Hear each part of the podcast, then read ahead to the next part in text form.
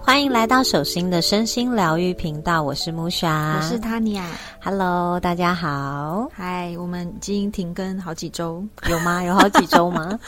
可能要那个非常熟悉的粉小粉才会知道。对我们后面也会停更好几周，没有先预告最近真的比较忙一点，对，然后再加上因为我们一月份我们又要出国，对。所以我们事情比较多。对啊，光是我就会有三周不在台湾，嗯嗯嗯，对，所以后面可能会小小的那个看我们时间来。拖延，自己承认自己拖延这样子。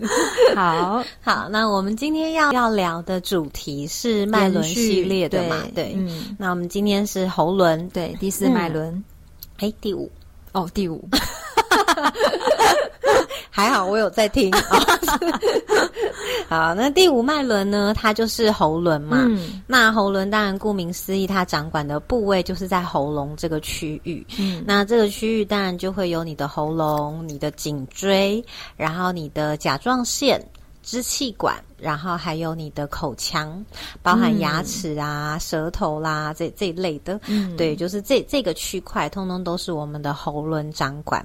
那也就是说，在这个区块上，如果有一些症状的，比如说蛀牙，蛀牙，这个应该，对这个痛痛起来真是很痛啊。对，然后或者是像很多人经常有那个口角炎，有没有？哦，就是嘴巴破那种也算，嗯嗯嗯，那个也是，哦那舌头咬到嘞，也是。对，就所有的哦嘴、嘴巴的口角炎，嗯，就症状通通都是，然那后还有嘴唇还有牙脱皮呢？牙周病，对，嘴唇脱皮太干，擦护唇膏。你刚刚说没有啦，都是嗯。牙周病。哦，对，像有些人会还有牙龈流血，有没有？嗯有些人会牙龈流血，然后牙周病，然后还有，当然我现在讲的是口腔，那还有喉咙的部分，就是比如说有些人常常会，呃，就是锁喉，哦，就是喉咙很容易干或卡对对对，就会经常会觉得喉咙痒痒的，对对对，或者是讲话会突然间觉得好像卡有点卡痰卡住的感觉，嗯，对，那这个都是喉轮的议题。那还有就是。呃，你的脖子，嗯。如果你的脖子就你全身的比例上来看是比较粗的，哦，嗯。粗细也是哦，对，比较粗，或者是你的脖纹特别深，嗯。那都代表了我们在喉轮在这个区域上面有一些堵塞的能量。哦，所以不是没有勤于保养，就是长纹路也算，对，有些人是天生的、啊，哦像我有一个学生就天生的，嗯他就是从小就是他的脖纹就特别深小，时候就对，已经从小就有，对他那个就跟他的家族业力有关了啦，哦就从小就有的。嗯然后呃，也有些人是在同年纪，比如说有一些人他就算年纪大，他的脖纹也不深，嗯，但是有些人却是就是很深，对，对。然后还有就是有些人就是。脖子特别粗啦，就你远远看会觉得他没脖子的那种，怎么听起来有点惨啊？对，就脖子特别粗，那当然也代表了这那个区域就堵塞了很多能量在这个地方。脖子长短有差吗？嗯，其实没有，就比例正确就 OK。哦 OK，对，主要是自己的比例上的问题。那喉结特别大呢？有 这个很多问题有这种人吗？男生的喉结有些人特别 凸，呃，特别凸也有可能是堵塞的气结，哦对就是它有可能是堵塞的气结，然后堵在那个地方，让它的喉结看起来比较大。嗯嗯嗯，对，那它可能有一些组成是有很多的气结的组成。嗯那还有颈椎，就是有些人颈椎特别僵硬，所以早上起来会容易落枕的啦。哦对，或者是很容易会肩颈，早上起来的时候会容易肩颈酸痛啊等等之类，或是有些人不管怎么换枕头，他就是不舒服。嗯对，那就是因为他的颈椎太硬了，所以不是枕头的问题，是他的颈椎没有那个弹性可以去符合嗯那个床、或者是那个枕头的那个弧度。那这些通通都是呃喉轮的议题。对那当然我们看到喉轮掌管这这些部位，我们就会知道喉轮的议题就是跟沟通表达有关。嗯对，所以我们的说话嘛，就从你的喉咙，然后从你的这个喉喉咙的震动频率，然后到口腔说出口。所以其实这个部位它掌管的议议题就是跟我们的沟通、跟沟通模式，然后跟我们的表达模式是有关的。嗯，那如果我们经常在沟通跟表达上面经常压抑自己，对，或者是经常没有办法说出自己真实的感受，总之，其实这里的议题跟真实有关。嗯。嗯，就是如果我们经常说话言不由衷啦，或者是我们经常说的东西不是真实的东西，嗯。比如说我们可能会为了让别人听懂，我们可能会有一些包装，对，对，或者是为了让别人可以接受，我们可能会呃有一些善意的谎言，嗯对，这些呢其实都代表了不真实，对，那可是善意的谎言不是在一般沟通说，有时候如果万一这个是就是一种好意呢？对啊，可是其实就能量的层次来说，呃，其实我们只要是带着爱的表达，对，就算你表达的很直接，对方也不会受伤。哦，对，那如果你不是带着爱的表达，即便你是善意的谎言，对方也会感觉不太舒服。嗯嗯嗯所以其实要疗愈喉轮的前提是你要先疗愈心轮，因为如果你心轮的爱没有流动出来，你的表达你就只能包装。对，因为你不包装，你的表达就是听起来让别人觉得不舒服。所以心轮没疗愈，就会变成用头脑思考的那种表达。对，哦嗯，但是心轮有疗愈的时候，所以你一定有遇过有些人，他即便讲话很直接，可是你听起来你就会觉得是舒服的，嗯或者你就会觉得哎是真实的，或者你就会觉得可以接受。还没理解麦伦的时候，只会觉得这个人说话好有智慧，对，我，好会说话哦。对，其实就是他就是很很有爱，即便他说出来的话就是是很直接的、很了当的，然后没有包装的，可是你就会觉得他说出来这个话就是一种。呃，我感觉你在为我着想，即便你说出来话很直接，对。对，所以其实心轮的爱是非常重要的，因为当我们能够、呃说出来的话能够带着爱的时候，这个时候我们的表达就会是呃非常真实的表达，嗯。嗯，因为我们表达出爱，对。所以每一个脉轮它其实它的下面脉轮都是上面脉轮的基础。嗯。举个例子来说，比如说心轮，它的下面脉轮是太阳神经丛嘛，对，那心轮代表爱，太阳神经丛代表力量，所以当我们没有力量的时候，其实我们的爱也出不来。嗯，就是我们的爱也必须要有力量，那个爱才能够出得来，我们才能够呃去给予无条件的爱。如果我们没有力量的话，我们就会很难给予无条件的爱，因为我们会一直觉得匮乏，对或者是会一直觉得不烂。就是没力、无力感这样子。可是如果你太阳神经丛很有力量，你就可以给出很多爱啊，因为你很有力量。嗯，对，那你就不会一直在匮乏的给予当中。所以每一个脉轮，它的下面脉轮都是上面脉轮的那个支撑呃对，支支撑跟基，支对对对，嗯支持跟基础这样子。所以我觉得喉轮，很多人会问我喉轮的议题，因为。呃，这尤其是这几年，非常多人都有喉轮上面的议题，因为嗯沟通表达的原因。对，但是其实呢，那个背后，我们首先需要注注意的、关注的，却是心轮的议题，嗯就是我的心轮是不是我的心有没有打开？对，那很多时候我们会觉得自己需要包装，是因为我们我们有带着恐惧去沟通跟表达，或者是我们其实呃，我们的心其实并没有打开。嗯，对，所以我们并没有流动我们的爱，这个时候我们就会很担心。可是当你能够去流动你的爱的时候，其实你就不会担心你说出来的话会伤害到别人，嗯因为你知道你说出去的频率是带着爱的。嗯嗯，那每一个人都会有对于频率的感受。对，对，有些人即便他说的话很包装，但是人家听了就会觉得假假的，或者是你谁知道，就不好说，就是你就会觉得假假的，或是你就会觉得哎、听起来好像哪里怪怪的。诚那种，感对，感觉不是很真诚。嗯，所以即便他说的话很好听，对，对我们还是会觉得怪怪的，嗯嗯嗯对，那就是代表了。所以你会发现，其实有没有包装说话，并不并不是重点，嗯而是有没有带着爱的频率说话，才会是呃那个听的人他感受到的。嗯，对，所以呃，当我们的心轮的爱可以流动的时候，我们就可以很真实的说出自己的感受。嗯比如说，我感觉我受伤了，或者是我觉得我我现在也很脆弱，或者是我觉得我现在很愤怒，这都是在表达一种我们的真实。嗯，可是，当我们是带着爱表达的时候，其实对方他会是可以接受的，嗯因为他在频率上并没有感觉到你在防御他或你在攻击他。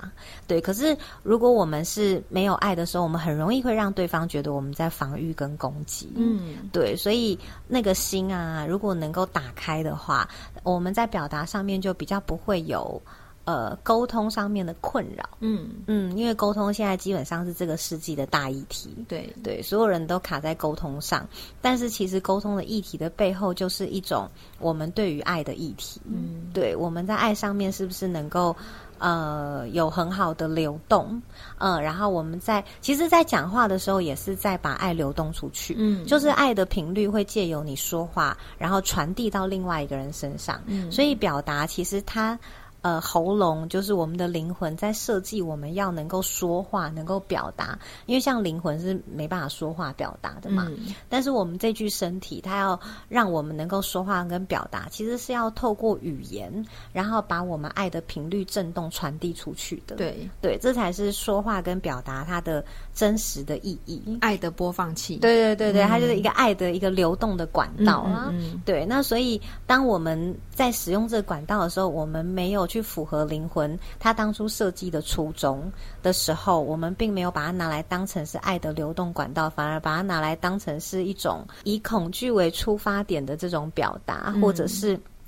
我们在表达一些很僵硬的，或者是我们被教导的，或者是我们的一些框架。那这个时候，我们就没有拿来呃，把这个脉轮，或者把我们的这个功能，嗯，嗯用在灵魂它真实想要想要展现的模式上。嗯，对，所以其实这就是灵魂比较呃，这个是喉轮比较深层的意义啦。对，嗯，那但是在呃浅层，就是在我们现在我们就身心的状态来说，喉咙它喉轮它代表就是一种我们的沟通模式，嗯然后我们的表达模式。那这背后又牵扯到我们为什么没有办法表达真实，然后没有办法去带着爱沟通，嗯这个才是喉轮真正要疗愈的议题。嗯，因为理论上大家都想带着爱沟通啊，对对，然后大家都想要真实表达自己啊，谁想要包装？嗯对对，可是就没办法，那就是因为我们从小到大可能有一些表达上面受到压抑的创伤，嗯对，或者是我们在沟通上面，呃，可能曾经有一些挫折。对，那这些创伤跟挫折就会让我们不敢去表达真实。嗯嗯，那从小到大会让我们在沟通上有挫折的啦，或者是在表达上被压抑的啦，其实都跟我们小的时候在原生家庭里面的呃权威关系有关。哦，对，所以为什么喉轮的议题也是权威的议题？原因是因为从小会打压我们的表达啦，或者是说会让我们在沟通上面呃有挫折啊，嗯呃无法沟通啊，其实都来自于我们原生家庭里面的呃权威人士。嗯，对，那这个权威人士有可能是爸爸，有可能是妈妈。嗯，对，像以前我们那个年代，好像最比较多是爸爸。看家里面比较凶的是谁？对，现在好像蛮多都是妈妈。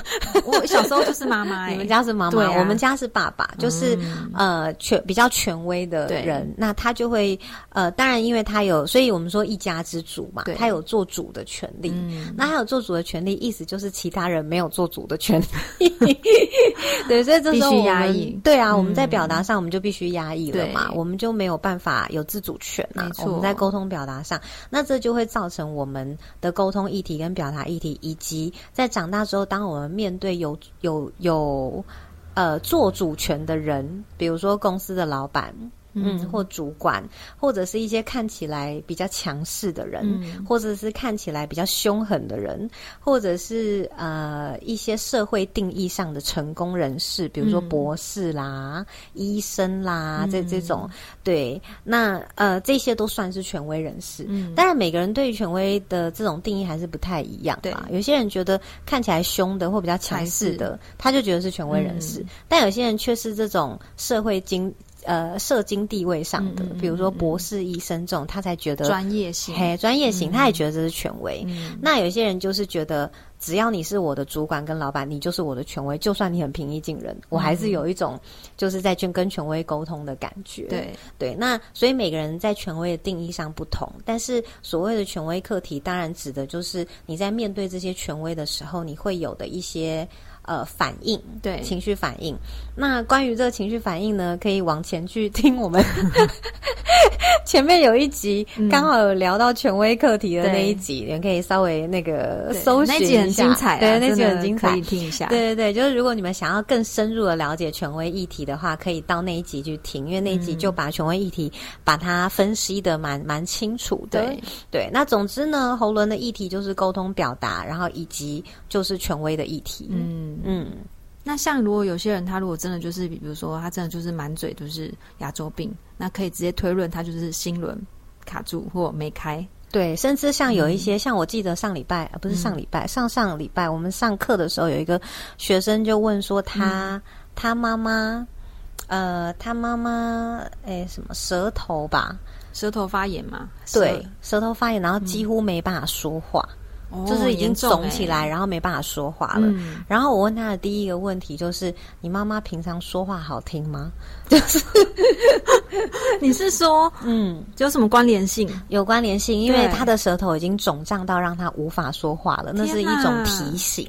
是一种提示，哦。就是他的喉咙，他的他的舌头已经发炎了，嗯。那就代表他在你知道所有的炎症，所有的炎症都跟攻击性的能量红嘛肿嘛，对。都跟攻击性的能量跟愤怒的情绪是有相关的。所以当他表达出这样子的嗯程度，那他的对应的地方就会。对，所以一定代表他哦。说出来的话很常带着攻击性跟愤怒的情绪，那你意思说那些很爱骂人的嘴巴很长肿起来？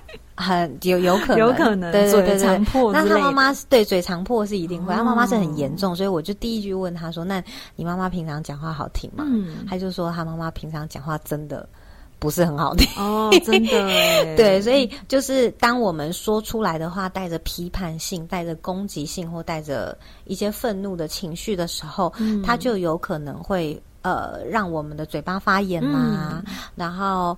嘴巴发炎当然代表很多，比如说刚刚我们说口角炎是嘴巴发炎，牙周病其实也是一种口、嗯口腔发炎，然后还有呃刚刚的舌头真肿起来更不用说了，这就是发炎。那晚上打呼呢？打呼不算，打呼不算，哈。对，打呼不算是、那打嗝呢？